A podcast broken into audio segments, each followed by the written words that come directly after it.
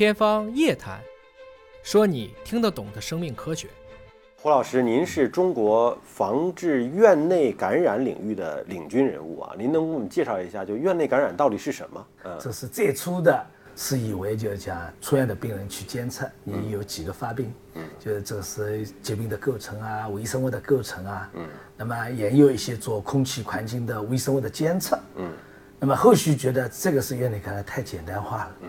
先这个是觉得院内感染可能要让它的危险因素下降，不容易发毛病，嗯，所以就是我们所熟悉的，哎，要做环境的消毒啊，嗯，手卫生啊等等。但是最近几年，这个是越来越明确，嗯，所谓的院内感染，我们要做的事情，严格讲起来叫感染预防和控制，嗯，让患者在整个诊疗期间不发生感染的一切活动，嗯。就叫医院感染，或者是严格讲起来，医院感染防控，这是我们以前说的医院感染或者医院感染管理。那么现在国际上的理念就是这样，让患者在整个诊疗期间，感染的发生的风险下降，通过干预措施，然后他的医院感染不发病或者少发病，这是我们的一个是真正的一个范畴，或者我们的一个是精髓。一般理解，比如说传染病。本身它就是会传染的，嗯那么可能有传染病病人在医院里边，其他的健康人群被院内会传染了。对，其他的也会发生院内感染吗？所谓的传染病呢，它主要是对免疫功能的低下的正常的，它都会感染。嗯，所以导致了他在人群当中你传我，我传他，成为了传染病。嗯，那么医院感染呢，除了我们的普通传染病以外，它的免疫功能往往是受点影响的。比如这个病人做手术了，手术伤口感染了，嗯，啊，这个病人这个是叫昏迷了，嗯，哎，然后在昏迷期间有误吸自己的口腔的细菌吸到肺里边引起肺炎了，嗯，那么也有一些留置导尿管啊、神经门的插管啊，这个是免疫功能的正常的屏障机制受到破坏了，那么普通不容易感染的病原体在它可以趁虚而入引起感染，包括我们的免疫功能的缺损的一些人。比如讲，这个是肿瘤化疗，嗯，哎，一些这个是血液系统的疾病啊，器官移植的病人啊，免疫功能特别低的情况下面，那么环境当中以及自身的体内的细菌很容易攻克它，导致了这个感染。所以这个跟传染病呢稍微有点不大一样，它的致病力不那么强的，都都可以引起感染。您刚才说，我理解到有两点哈，一点就是说本身你免疫力低下了，可能这个病菌对健康人群。不发生疾病，对，但是因为免疫力低下了发生疾病了。对，还有一种是说我们在医院当中有一些医疗介入的手段，对，你这个表面本来是有保护的，但是我有一些介入的窗口。屏障机制，对，在那个医疗器械介入的地方有可能会感染。这让我想起我听到的在我身边发生过的一个故事啊，就是他的爱人之前在 ICU 病房当中不明原因的高烧，然后呢用药消退了之后呢又反复的高烧。因为他已经是插管了，后来就有人建议他说得拔管啊。但你知道，建议危重病人、ICU 病房的病人拔管，这个风险还是挺大的，对吧？但是当时他拔管了之后，反倒慢慢的好起来了。对，最后一查说是一种特殊的 ICU 病房里边才会有的一种耐药菌导致的。您听说过这种情况吗？这个是太常见，太常见了，是吧？啊，这个就是我们现在这个是非常关注的这个是话题。嗯，医疗机构里边的，这是因为屏障机制受到影响了，各种各样的留置导管多起来了。嗯，从一方面这诊疗抢救是带来了很大的便利，但是另外一方面破坏了它天然的屏障机制。嗯，正常的情况就要吸气的时候，空气当中的微生物进入这个是肺有一些通过。呃，上呼吸道黏膜的过滤，嗯，还有我们的下呼吸道的纤毛排泌系统，可以把这个病原体排出去。但是我们气管插管以后，就这些机制都受到严重的摧残、破坏掉了，所以这个微生物可以攻克，来导致了肺炎引起。这个时候我们就讲留置导管能不能拔掉？所以我们经常临床医生要进行每天要评估利弊。嗯，我这个插管留在那边，对它的好处有多少？它的风险是多少？我如果是拔掉管子以后，诶，它的屏障破坏得以改善了，那么我得到的好处是多少？那么我同时我的承担的风险是多少？嗯，所以临床医生整天是在决策，整天是在权衡利弊，平衡利弊。对，但您刚才提到的这个，让我想到了最近特别流行的医疗器械 ECMO 啊，ECMO 这种人工体外的帮助你呼吸，还帮助你心跳，但是它有很多管子是要在体内插着要介入的呀，对对吧？静脉、动脉要插的，那这是不是就增加了这种病毒、细菌感染的几率啊那？绝对是这样的。那那怎么处理这？怎么平衡这个？所以我们对 ECMO 这个是要求特别高。嗯，哎，你这个是应该要有一个是整体的感染防控措施要跟上去。嗯，如果没有跟上去，你这光用新的技术，但是没有防控跟上去，那么可能整个新技术应用最后是全功尽弃，彻底失败的。所以之前我也有一句话，这个是我们医疗，我们希望这个是要发展，但是你这新的医疗技术发展的同步，我们一定要是感控同步跟进。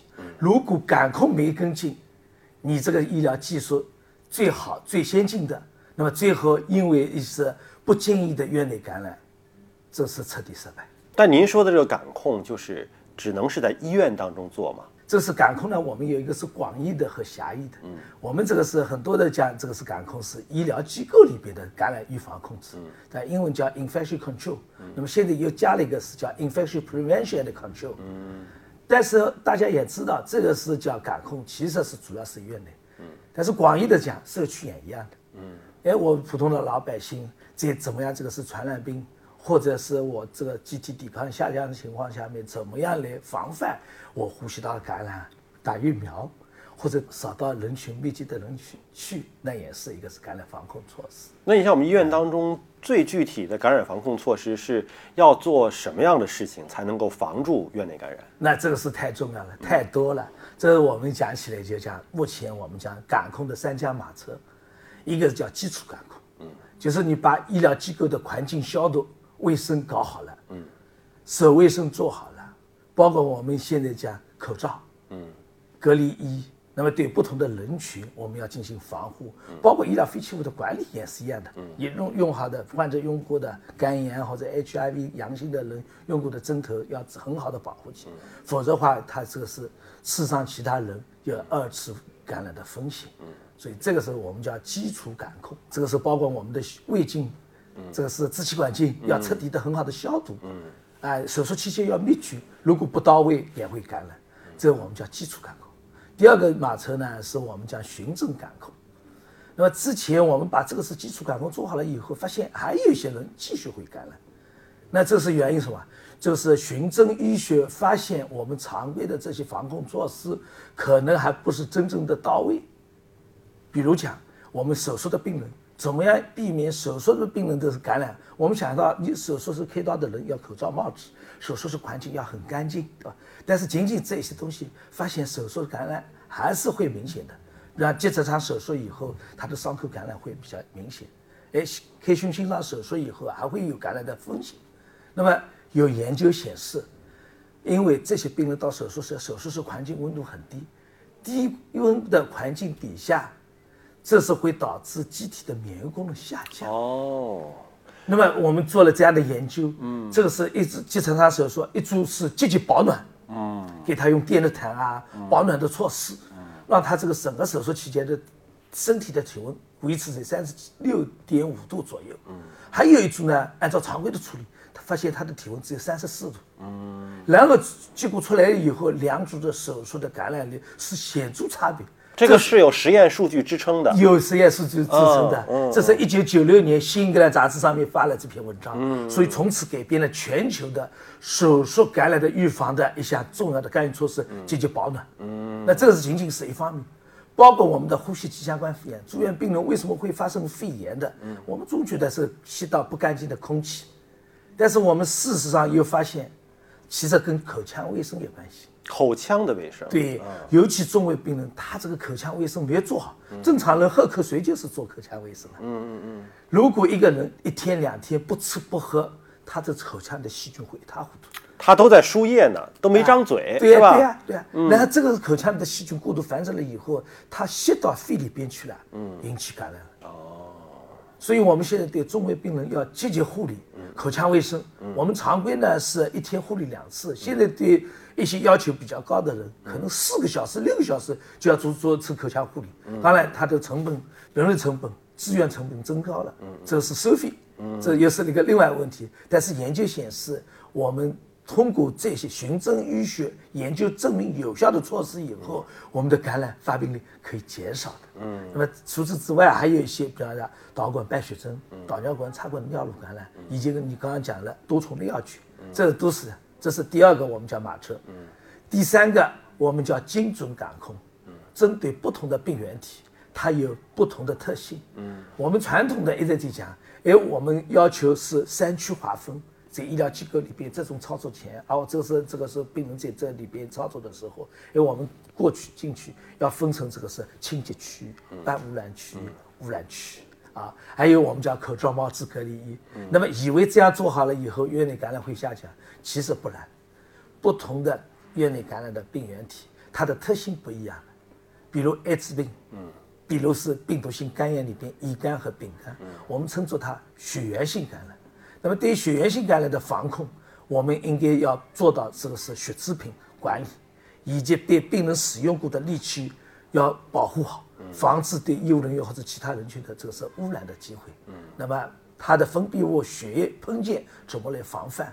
那包括甚至我们一些主动的监测。哎，住院的时候手术前我们要去监测他这 HIV 阳性了，HPV 阳性了，HCV 阳性了。那么对医务人员，如果是 HIV 要动手术的话，那么我们要求操作的医生可能要戴两副手套。嗯，这样他一旦被利器损伤了，我刺破皮肤的机会呢有明显减少。那这个是我们叫血源性感染的防控。还有经空气传播的或者经呼吸道传播的飞沫和空气这两类，那就新冠现在这个是大家。知道了啊，我们原来这个是经飞沫传播的，那么这个飞沫和空气传播的微生物，那是我们要求什么？外科口罩，或者 N95 口罩。那么我们要进行我们叫负压病房，如果是进空气，包括结核病，是一个典型的是进空气传播的。嗯如果是开放性肺结啊，专门给他一个房间，要有负压病房里边待在那边，到他治疗好了，传染性没有了，至少抗感染治疗至少两个礼拜到四个礼拜。然后才可以离开负压病房。另外一些进口传播的，嗯，那么我们讲这些的感染病，我们怎么来防控？这我们可能比较了解的。对于你刚刚讲的另外一个是内药菌，ICU 里边气管插管以后这种的感染的病原体，目前国际上有三大类急需关注的病原体，总的叫碳青霉系列内药的铜绿假单胞菌。碳青霉系列内药的包曼不动杆菌和碳青霉系列内药的肠杆菌和细菌，这三个超级细菌，我们一般认为是接触污染。接触污染。对，所以对这样的人群，要求我接触你，再换另外一个人去接触的时候要换手套；我接触你的时候要穿隔离衣；我离开你的时候要把隔离衣脱掉。这就这种方法了。它这三种耐药菌只在 ICU 病房出现吗？还是其实自然环境当中也有？自然环境当中，这种的耐药菌这么高的几乎没有，几乎没有。哎，主要还在医疗机构，往往是两方面，一个是用了各种各样抗生素的情况下面，它内药菌选择出来了，嗯，把敏感菌都杀掉了，嗯，所以留下了内药菌。那么同时呢，这个病人又是一个感染，他在体内又有大量的生长繁殖，嗯，然后我们的消毒隔离没有到位，那么会导致医疗机构当中这种内药菌。容易生存下来，嗯容易繁殖，容易污染环境。但是你这这是超市，哎，对一个点心店，那么这样的耐药菌有没有？那几乎没有。那面对超级耐药菌，它已经耐药了，抗生素已经无效了，你怎么治它呢？啊，所以我们讲超级细菌，我们首先要预防。嗯，所以我是二零一七年代表中国参加了世界卫生组织。有关这个超级细菌碳青霉系内药的可兰阴性杆菌，怎么样防治它在医疗机构传播的指南的制定？嗯，二零一七年十一月份正式发布。然后二零一九年的时候呢，我邀请国内的专家写了中国的指南。那么希望我们的各个相关的学科医务人员真正的认识到，然后呢改变我们的行为，让它的传播的机会明显的减少。嗯，所以这是第一个。第二个呢，我们叫合理使用抗生素，这是避免抗生素滥用被被动的又过分的选择出来，抗生素选择性压力底下。那么这个呢，就是我们讲，尽管我们这个超级细菌好像是没有抗生素，但是呢，有一部分的这个抗生素还是可以选用的。比如讲，它这个是敏感度明显下降，但是两个敏感度下降还没完全内药的放在一道，可能有协同作用。哎得以有效。像鸡尾酒疗法一样，几个药加一块儿叠加效果，是吧？对对对，从不同的抗菌机制上面，哎，最后得以能克服。当然，我们还可以用其他的一些方法，包括我们现在比较噬菌体，也是一种方法。但是这个叫没有办法的办法。那么总体上，我们尽可能不要超级细菌来感染我们。